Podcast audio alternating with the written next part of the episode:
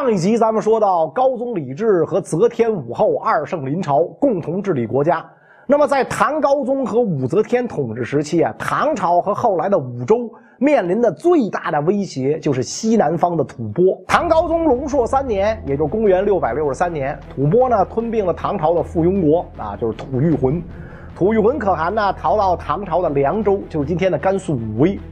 咸亨元年，公元六百七十年四月，吐蕃四十万大军突袭西域，以迅雷不及掩耳之势攻克唐朝在西域的十八座州城。唐朝安西都护府所辖各镇秋瓷于田、燕齐疏勒全数陷没。吐蕃兵锋直逼陇西关中，唐王朝举国震惊。在这个月的初九。高宗和武后任命右卫大将军薛仁贵为罗歇道行军大总管，统兵五万讨伐吐蕃。唐军这次出征啊，目标很明确，不仅要击退吐蕃、收复西域，而且要帮助吐谷浑复国。薛仁贵这个罗歇道行军大总管的头衔，则说明唐朝的终极作战目标是直捣吐蕃首都罗歇城。彻底解决吐蕃造成的困扰。主将薛仁贵身经百战，经验丰富啊！咱们前面已经讲过，那征辽东灭高句丽，他讲过不止一次。但是呢，高宗和武后对于副将的安排呢，埋下了隐患。唐军副将是左卫将军郭岱峰，薛仁贵、郭岱峰都是名将之后。不过这个薛家呀，在唐初就没落了。薛仁贵是靠着自己出众的军事才能，一点一点打出的名堂。郭家是唐朝开国功臣啊，在唐朝呢这个讲究门第高低的社会，郭岱峰多少啊有点看不上薛仁贵。再者，他俩官职其实平级，郭岱峰觉得自己给薛仁贵打下手很丢人，所以一路之上就不愿意听薛仁贵的。唐军深入青海草原啊，八月到达了大飞川这个地方呢，在青海湖南边不远，适合做前哨基地。唐军下一个进军目标啊，就是乌海。乌海是个湖，就是今天的斗错，是唐军向西南推进的必经之路。所以薛仁贵呢，就跟郭岱峰讲说，要去乌海啊，道路又远又不好走，车队尤其不适合长途行进。如果非要带着粮草辎重，必然失去战机。是吧？将军，你率两万人守在大飞川，把辎重放在栅栏里边防护起来，以防吐蕃突袭。我带三万精兵先走一步，趁吐蕃人没有准备，打他个措手不及啊！于是呢，薛仁贵就带着三万人马先行出发，打赢了几场小仗，进军乌海，驻扎下来，等着郭岱峰。郭岱峰根本就没理会薛仁贵的安排。薛仁贵前脚刚走，他就带着辎重部队缓缓前进。实际上啊，他这支辎重部队早就被这个吐蕃大将论亲陵盯上了啊。论亲陵啊，是中国史书对他的称呼啊。他本名呢叫噶尔亲陵赞卓。是吐蕃噶氏家族的掌门人啊，吐蕃军政大权全握在他手里，所以论亲陵率主力二十多万大军直扑郭岱峰，郭岱峰的辎重部队肯定不是对手啊，于是唐军大败，郭岱峰扔掉粮草辎重往大飞川撤退，没了后勤支援，薛仁贵也只能退回大飞川。这个时候，吐蕃后续部队陆续抵达，论亲陵率领四十多万大军拍马杀来，唐军大败。薛仁贵被迫跟论亲陵议和，退回长安。虽说呢，薛仁贵以少对多，而且呢，因为将帅不和才导致失利。但是唐朝自从开国以来，面对少数民族政权，以少对多的战役全都是完胜，是吧？李靖三千骑兵大破东突厥十万，苏定方一万骑兵大破西突厥十万，李道宗四千骑兵大破高句丽四万，唐太宗本人三万军队完胜高句丽十五万。所以到你薛仁贵这儿，竟然吃了败仗，高宗皇帝震怒，就直接撤了薛仁贵的职。这一仗对于吐蕃来说意义堪称重大。一方面稳固了对吐谷浑的控制，青海草原除了是优良牧场之外，还是进军关陇的绝佳基地；另一方面，吐蕃将西域地区牢牢控制在自己的手里，靠着丝绸之路贸易带来的财富，国力进一步增强。所以唐朝人评价吐蕃：自古西戎未有如斯之盛。自古以来啊，对中原王朝构成威胁的民族主要是北方民族和东北的，西戎从来没有这么牛。啊这吐蕃太厉害了。唐朝被迫把安西都护府往东迁到西周，就是今天新疆吐鲁番。所以，对于唐朝来讲，大飞川战役的失败不仅让吐谷浑复国梦想彻底破灭，也让唐朝彻底失去了青海草原这块缓冲区，也是出产良马的地区。长安所在的关陇地区直接暴露在吐蕃的进攻范围内，所以唐朝跟吐蕃长达数十年的拉锯战就此展开。一开始啊，唐朝一度收复过安西各镇。到了仪凤二年（公元677年），西域地区呢开始长期被吐蕃控制。第二年，高宗皇帝再次派大军征讨吐蕃。考虑主帅人选的时候，驻守唐波边境多年的刘仁轨，白江口之战唐军主帅啊，这个人大家应该不陌生。建议让李敬玄领兵。其实这个李敬玄是个文官，他不会带兵打仗。那刘仁轨干嘛举荐他？因为跟他有矛盾，故意要整他。那所以看来人无完人啊。他跟这个这个高宗讲啊，说我跟吐蕃周旋多年，很清楚他们的特点。我认为满朝文武最适合对付吐蕃的就是李敬玄。李敬玄当然不干了，我又不是那个是吧？这个这个这个傻傻傻那玩意儿，我能干吗？是吧？所以高宗很不高兴，说刘仁轨如果说需要朕亲自领兵，那么朕该去也得去。卿家为何敢推辞？李敬玄没辙了，只好硬着头皮带兵出征。上一回薛仁贵只带了五万人马，大飞川之战寡不敌众，所以这次出征的大军呢多达十八万。李敬玄的底气多少足了一点啊！唐军踏上青海草原之后，先锋刘神礼、王孝杰冲在前面啊，遭遇了吐蕃大将论亲陵率领的主力。论亲陵以逸待劳，把唐军一通猛揍。主帅李敬玄得知消息之后，临阵胆怯，不敢去救，导致刘神礼全军覆没。两位先锋主将刘神礼、王孝杰成了俘虏。李敬玄一听说先锋部队全灭，更慌了，赶紧修筑防御工事，想要死守。他选的这个防御工事啊，在乘风岭，就是今天青海省西宁市的黄中区，位置呢在青海湖东面不远。随后赶到的吐蕃大军在附近高处下寨，居高临下压制唐军。正当李敬玄不知道该咋办的时候，唐军阵中一员大将站了出来，百骑降将黑齿长枝啊！咱们讲啊，说这个百骑啊和这个高句丽啊王室大臣归降了唐朝，后来就融入到这个中华民族的血脉当中啊。所以百济和高句丽它的这个。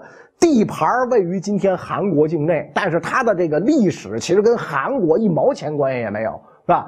黑齿长之率五百敢死队夜袭吐蕃大营，吐蕃军阵脚大乱，仓皇撤退。李敬玄赶紧率军全身而退。这一回呢，二圣倒是没太怪罪李敬玄，仍然派他镇守唐波边境。立下赫赫战功的黑齿长枝得到提拔，作为李敬玄的副手留在边境。另一方面，二圣也派人去吐蕃进行一番安抚，那大概意思说呀，这次纯粹是误会了，那咱们呢以和为贵，等等等等等等。两位被俘的唐军将领刘神礼、王孝杰后来怎么样呢？刘神礼的几个儿子把自个儿呢捆吧捆吧，面见二圣，请求进吐蕃去换父亲。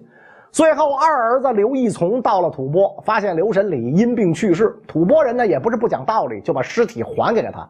刘义从图险万里，摘掉帽子，光着脚，把刘神礼的尸体从青藏高原一路背回到了老家彭城，就是江苏徐州啊，真是忠臣孝子的楷模。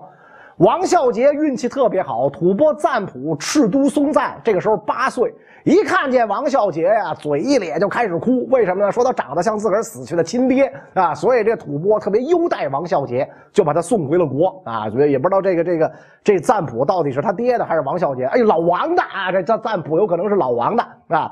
接下来几年，黑齿长枝在唐波边境大显神威。永隆元年，也是公元六百八十年，吐蕃大军再度来袭啊，唐波两国短暂的和平被打破。论亲陵的弟弟赞婆率三万大军进攻属于唐朝的青海河源，驻扎在梁飞川这个位置呢，在青海湖以南。唐朝方面，守将李敬玄率十万大军出战，结果呢以多打少，仍然大败而归。关键时刻，黑齿长枝又一次站了出来，来了一次夜袭，带领三千精锐夜袭吐蕃大营，斩首两千，抢得牛马好几万。赞婆等吐蕃高级将领连手下的兵都不要了，仓皇逃命。这一战呢，唐军先败后胜，黑赤长枝功不可没。高宗和武后啊，看出来了，李敬玄确实不会打仗，当初真不该派他去。黑齿长枝是个将才。于是呢，提拔黑齿长之为河源军经略大使，替代李敬玄。黑齿长之认为河源位置关键，但是呢，离唐朝本土太远，后勤补给、情报传递很成问题。于是主持建造七十多座烽火台，并且呢，就地屯田五千多顷，每年能收割五百多万担粮食，巩固了唐朝对边境地区的统治。当年十月，在吐蕃生活了将近四十年的文成公主去世，唐波两国之间的纽带彻底断掉。转过来年，赞婆带吐蕃军队也来边境屯田，跟黑齿长枝面对面。黑齿长枝就恼了，怎么回事？我屯田，你也屯田，东西留下，人滚蛋！就调集军队来打吐蕃。这一回准备充足的黑齿长枝轻松击败了赞婆，吐蕃人带来的大批口粮、牲口全部被黑齿长枝笑纳。几仗下来。黑齿长枝威名远扬，论亲陵就郁闷了。怎么你们唐朝名将一茬接一茬的出来？一代名将黑齿长枝在西部边境镇守七年，这段期间吐蕃人畏惧他的名气，是吧？这个不敢轻易入侵。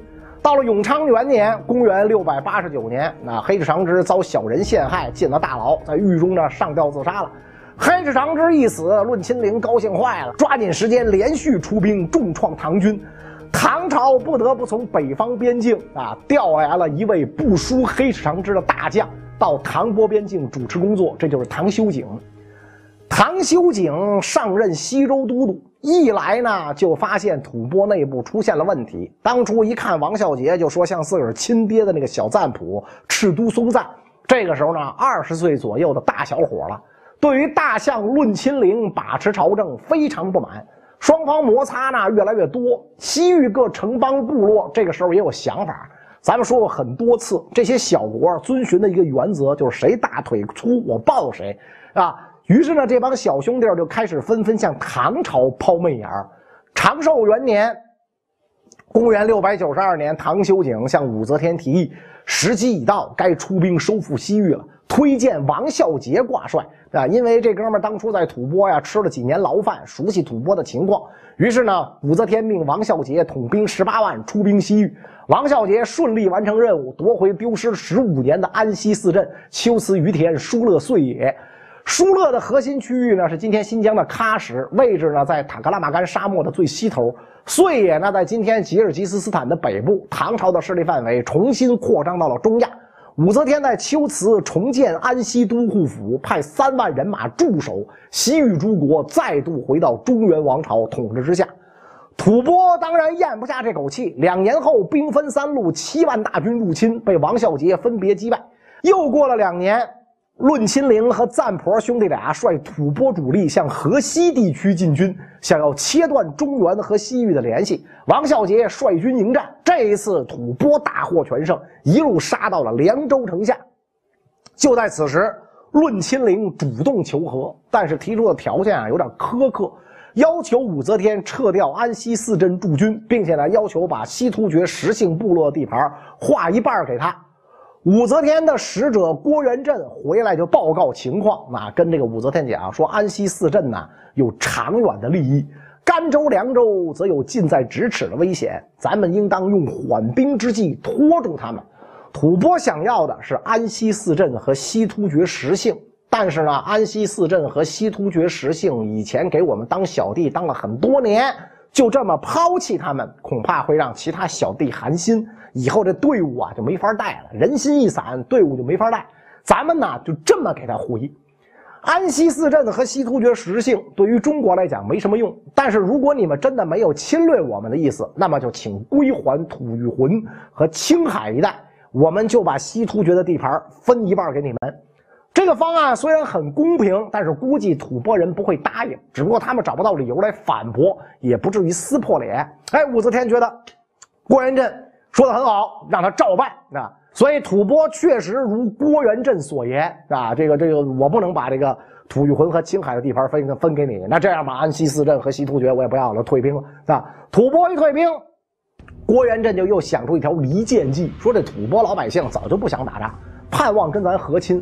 论亲陵是权臣啊，他为了把兵权握在手里，所以连年征战。如果咱们每年都派使者去跟吐蕃商量和亲的事儿，论亲陵肯定会出手阻挠。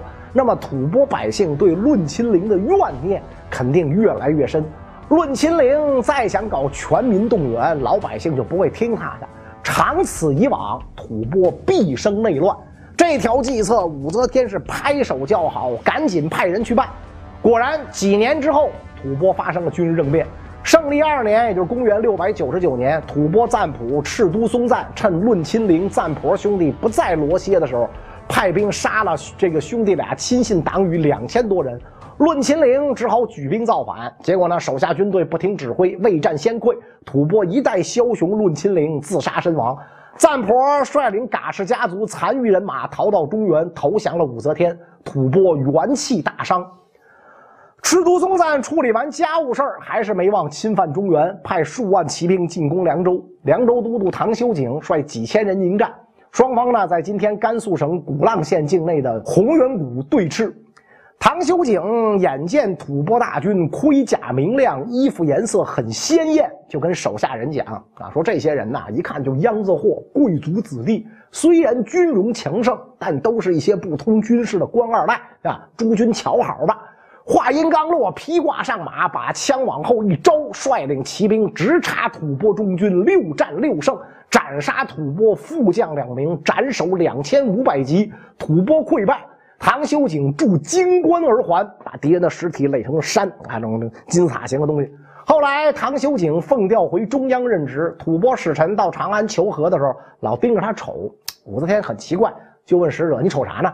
是吧？使者没说瞅你咋地，说去年红原之战，这位将军勇猛无比，杀了我们吐蕃很多将士，所以呢，我们就想看看他长什么样。可见这唐修景啊，在吐蕃人心目当中地位非常高。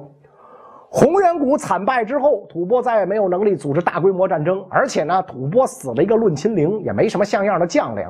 唐朝这边最不缺的就是名将。过了没多久，吐蕃内部叛乱，吐蕃赞普赤都松赞战死，幼子赤德祖赞继位。这样一来呢，吐蕃在局部跟唐王朝长期拉锯的能力也没有了。于是呢，向唐朝和亲。中宗景龙四年，赤德祖赞迎娶唐朝金城公主，两国结盟。至此，从高宗武后二圣临朝，直到武后独揽大权期间，一直绵延不断几十年的唐波战争，终于呢告一段落，两国迎来了相当长的和平时期。就在唐波战争期间，高宗李治于弘道元年驾崩，二圣就只剩下了一圣。那那么武则天将会如何处理他和李唐皇室的关系？大唐王朝又将走向何方呢？咱们下一集再说。